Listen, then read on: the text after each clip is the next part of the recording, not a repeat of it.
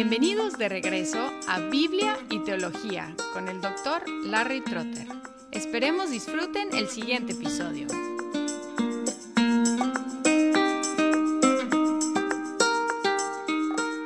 La segunda manifestación concreta del fruto del Espíritu tiene que ver con la provisión que los miembros de la Iglesia dan a su maestro o sus maestros.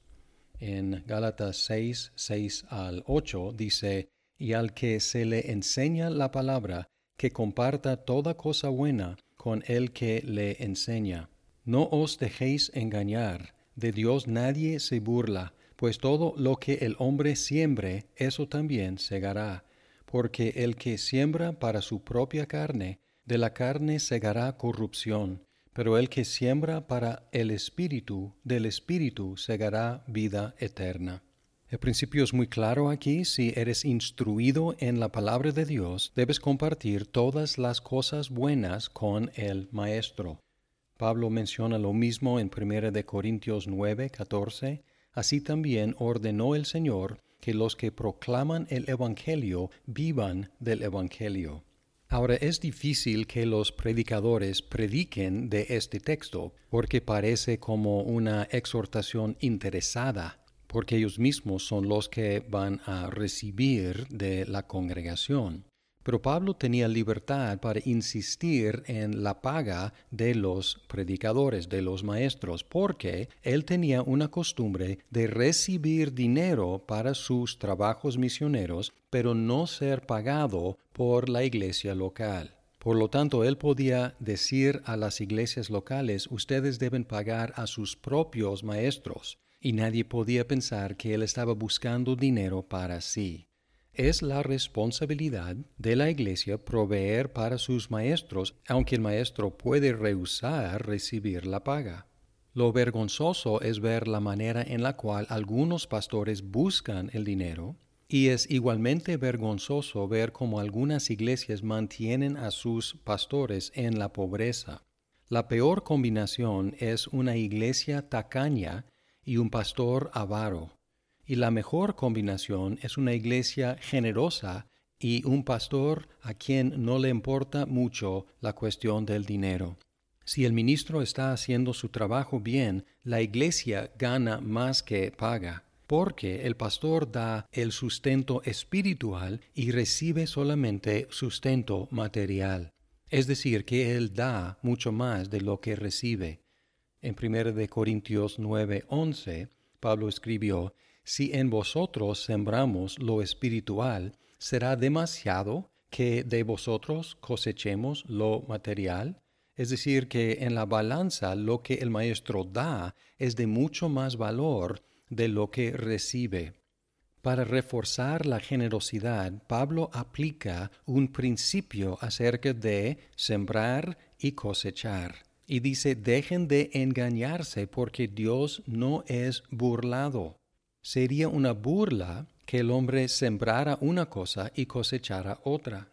Y los dos ejemplos son la carne y el espíritu, el mismo contraste que vimos en el capítulo 5. Las obras de la carne y el fruto del espíritu. Dice, el que siembra para su propia carne, de la carne segará corrupción el que siembra para el Espíritu cosechará vida eterna.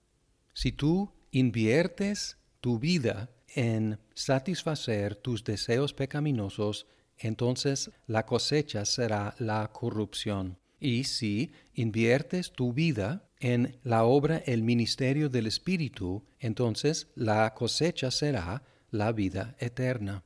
Tenemos que tener cuidado aquí porque no debemos concebir de los dos lados como una paga. La paga del pecado es la muerte, la corrupción, pero la dádiva de Dios es vida eterna en Cristo Jesús. Es decir, si tú siembras para la carne, cosecharás como paga la corrupción, la muerte. Pero si tú siembras para el Espíritu, entonces cosecharás la vida eterna, pero no como paga, sino como regalo ya pagada por Jesucristo. Cosecharás vida eterna para ti mismo, porque tu generosidad mostrará que eres un verdadero creyente, y también cosecharás vida eterna para otros porque estás usando tu dinero para enviar ministros del Evangelio a otros lugares.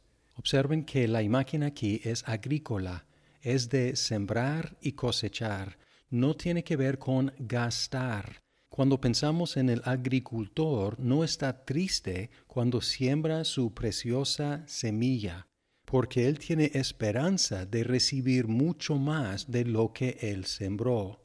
Si no somos agricultores, quizás más entendible para nosotros es la idea de invertir en lugar de sembrar, pero el principio es el mismo, dar algo para recibir mucho más de vuelta. ¿Cuál sería la mejor inversión? ¿Cuál inversión nos daría el mayor rendimiento, la mejor tasa de interés? Y la respuesta es la extensión del Evangelio. Podemos pensar en esta pregunta. ¿Qué uso de nuestros bienes nos va a dar el mayor rendimiento a un plazo de 100 años? ¿En qué vamos a estar regocijándonos más dentro de 100 años? Y la respuesta es invertir en el crecimiento del reino de Dios, enviando misioneros, enviando maestros de la palabra para alcanzar a los que no han escuchado de Cristo. Muchas gracias por escuchar este episodio. Si estás disfrutando Biblia y teología, por favor compártelo con tus amigos. Hasta pronto.